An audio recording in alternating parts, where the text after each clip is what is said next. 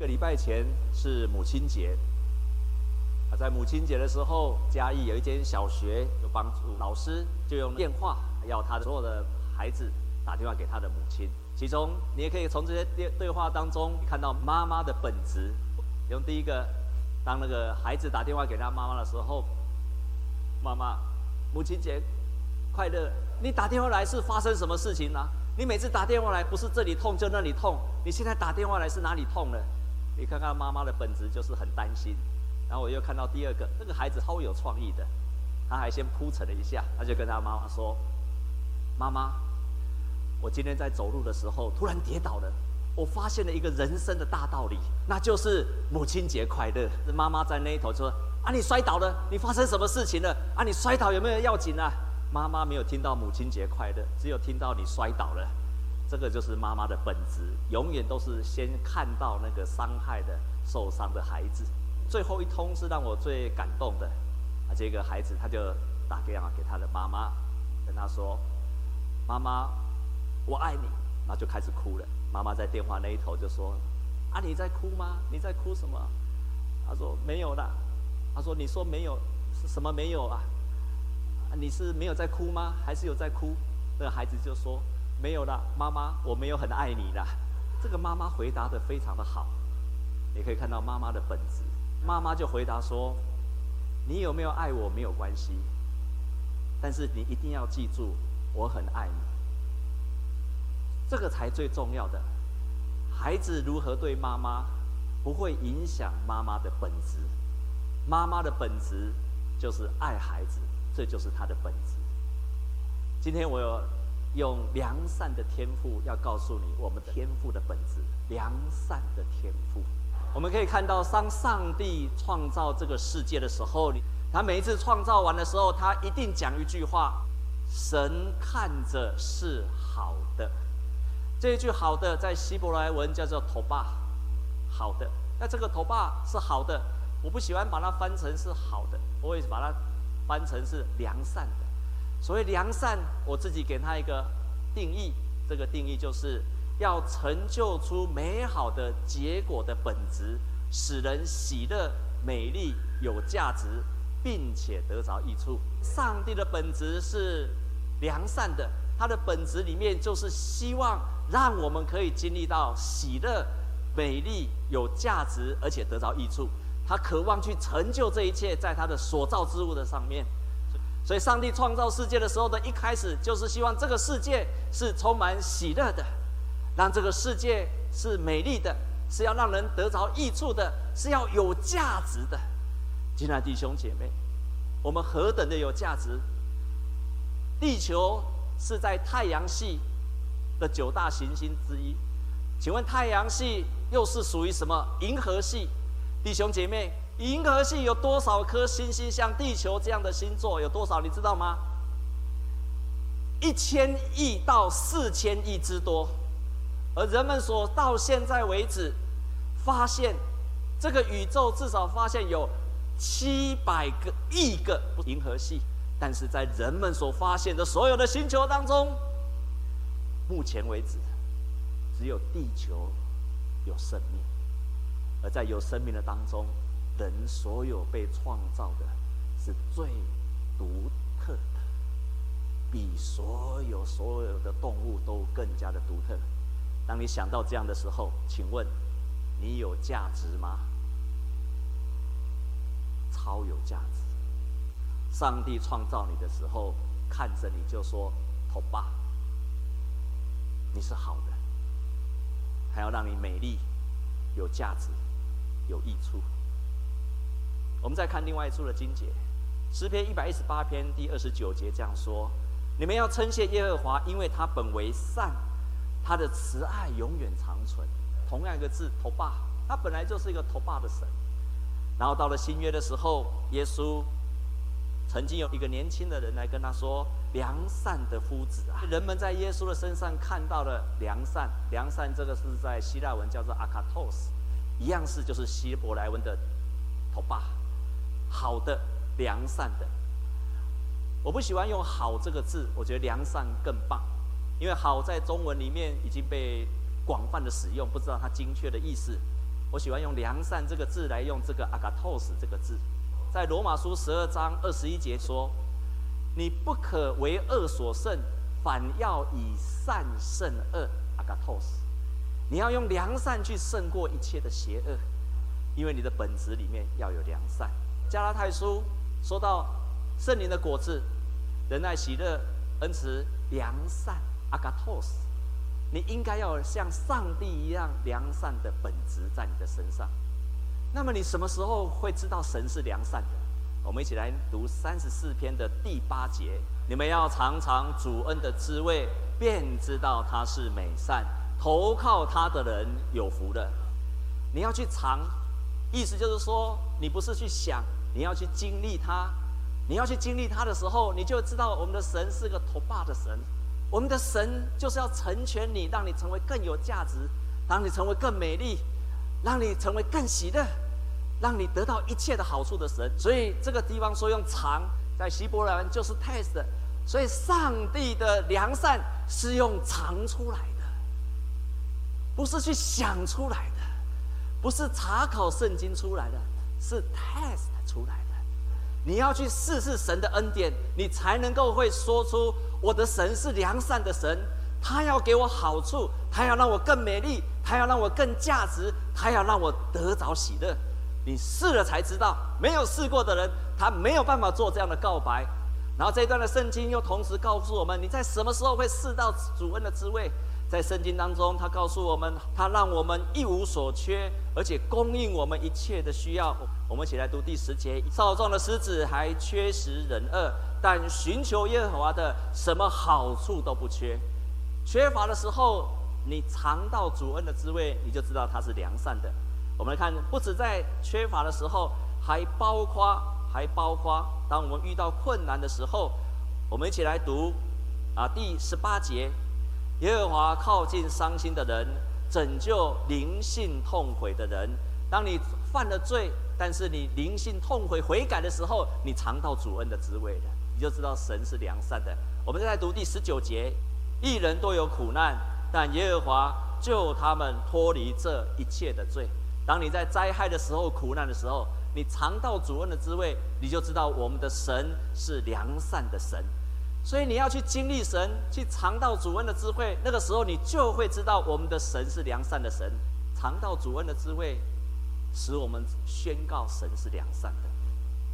我们教会有一个弟兄，在几个月前，我请他在这个地方做见证，很多人没有听过他的见证，我想要再分享一次。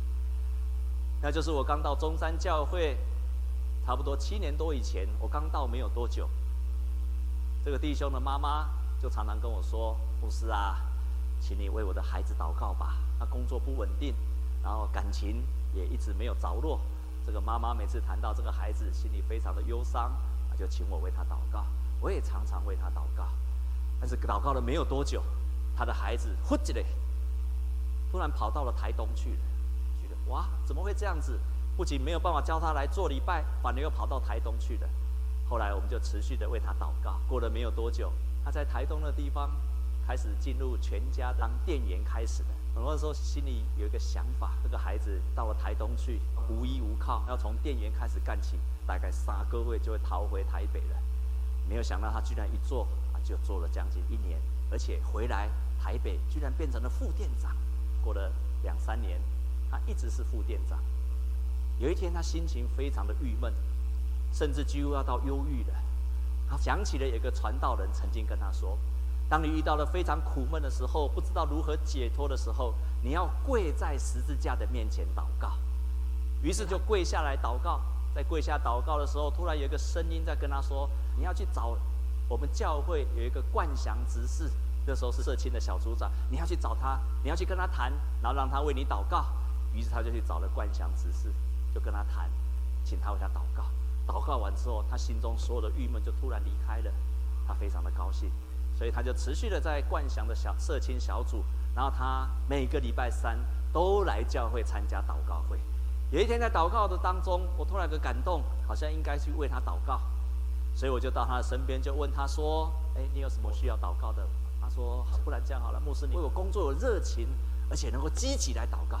当我为他祷告完的时候，有一个感动，我就跟他说：“你要多主动，然后让你有一天能够升店长来祷告。”过了一个礼拜，下个礼拜他又来参加祷告会了啊！我又有感动啊，就持续为他能够升店长来祷告，因为他当副店长已经当了四年了。祷告完之后，我就跟他说：“你既然要当店长，牧师要求你一件事情，从今天开始，你要主动做事情，不是做你本分的事。你要做你本分以外的事。只要发现有其他的事，那不是你本分做事，你也要主动去做。哎，你要当店长的人呢？店长的人不能只做自己的事。所以我就跟他讲，我说你讲话要有力量。你要当店长的人讲话不清楚，谁要听你的啊？第三个，我就跟他说，你要常笑。你要当店长的人，当然要笑脸迎人啊，这样可以吗？这个年轻人很有志气，就答应了牧师，他真的努力这样做了。亲爱的弟兄姐妹，在四月四号，我收到他的简讯，他升为正式的店长。哈利路亚！我们的神是良善的神，他要我们得着的是喜乐、益处、美丽，还有让我们成为有价值的人。当你经历了他尝到主恩的滋味的时候，你就知道他是良善的神，他是良善的神。为什么我们称神是良善的？另外一个关键的，是因为我们称神是良善，是一个信心的选择。没有认识神的人，常常喜欢拿圣经来挑战。你看，在旧约里面，耶和华杀了那么多人，那么多的地震。那么多的瘟疫，你怎么有办法称神是良善的神？我请问我们各位来看今天的圣经节的三十四篇的第十六节：耶和华向行恶的人变脸，要从世上除灭他们的名号。然后再来读二十一节：恶必害死恶人，恨恶一人的必被定罪。人会被自己的恶所害死的。即使神是良善的，可是神仍然是一个公义的神。因为我突然想到创世纪，上帝创造一切世界了的时候，他看着他所创造的一切是好的，但是就告诉当时候的第一个人类亚当夏娃，园中什么都可以吃，唯独那园中那一棵树，你就是不可以吃，吃的那一天你必定会死。神在创世的一开始就设立了规则，可是人一直在挑战要去吃那棵树，人被自己的恶所害死了。所以，当我们称神是良善的时候，要记住神的公义的本质也在他的身上。但是，我们仍然称神是良善的，因为我们知道这是神的公义的本质。他的公义跟他的良善是同时存在。我们从信心里面相信。更重要的，我们不只是查看旧约的神，我们今天能够认识我们所信靠的神，是从新约的当中，耶稣基督的身上，我们去体会出来的。所以，那个少年的官来看到耶稣的时候，就说：“良善的夫子。”耶稣彰显了天父的良善在他的身上。善，我们相信的不是旧约的神，而是新约耶稣所呈现出来的神，让我们更完整的去认识我们所信靠的神是良善的。当我们知道我们的神是良善，对对我们有什么影响？当我们称神是良善的时候，我们更可以到神的面前去祷告。亲爱的弟兄姐妹，你今天为什么有权柄祷告？你为什么可以迫切的跟神祷告？因为神是良善的，就像那个妈妈所说的：“即使你不爱我，我都爱你。”神是良善的，所以我们可以勇敢的、有信心的祷告。他乐意的把一切的好处赐给我们。当我们相信神是良善的时候，我如果犯了罪，我可以悔改。我悔改，并不是因为我做好事，而是我相信神是良善的。即使全世界都骂你是全世界第一号的罪人，只要你悔改的那一天，神就接纳了你，并不是因为你变好了，而是因为我们的神是良善的神。当我们相信神是良善的神的时候，我们经历到神的赦免，我们也愿意学习像神一样的良善。所以有人得罪了我，不会失去我良善的本质。有人骂我，也不会失去我良善的回应的本质。有人陷害我，我的本质就是良善的，不会失去这个本质，如同天赋一样，我仍然会回应良善。在一九六四年到一九七五年的时候，有一个非常有名的牧师叫金贝克，金贝克。这个人蒙神极大的恩典，这个牧师他设立了一个营地，二十四小时有卫星转播，有四十六个电台，然后有五百个房间的旅社，供应信徒去灵修、去祷告的地方。他一共有两千两百个员工，每一年要发薪水是三千万元。神让这个牧师成为大有能力，也祝福了很多的人。可是后来被查出来了，他跟他的秘书。有不好的关系，然后他逃漏税，发生了很多很多的问题，后来被告，然后被下在监狱的当中。这个人曾经是基督教界的羞耻，他的不好的行为让神的名得到极大的侮辱。这个全世界最侮辱神的名的牧师被关在监狱里面。那个时候，全世界最有名的牧师格里汉牧师跑去监狱去看他。这个金贝克说，在我人生最没有价值的时候。因为格里汉牧师让我重新开始知道自己的价值。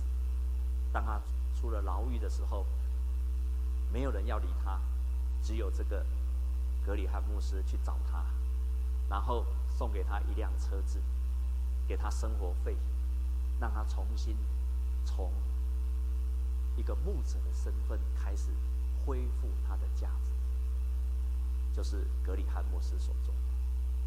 我们即使掉落到生命的谷底，我们觉得人生完全没有价值，请你要记住，你信靠的是良善的天赋，你要紧紧的抓住这一点。神乐意的给你一切的好处，神乐意的恢复你的价值，同时恢复你的美丽。愿你紧紧抓住了这一位神，而且让你也成为一个良善的人。这个良善的人不会因为别人对着你怎么样，别人对付你怎么样，别人说你什么而改变了你要回应的良善的本质。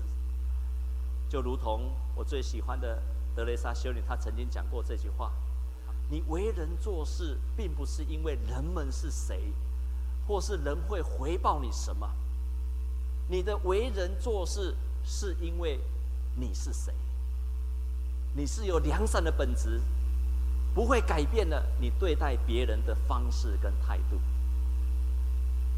所以你要立志像天父一样的良善。如果你没有经历神的良善，跟神说：“神，我要经历你的良善。”如果你不是一个良善的人，你要从今天开始立志说：“我要像天父一样的良善。”我们就会越来越像天父一样。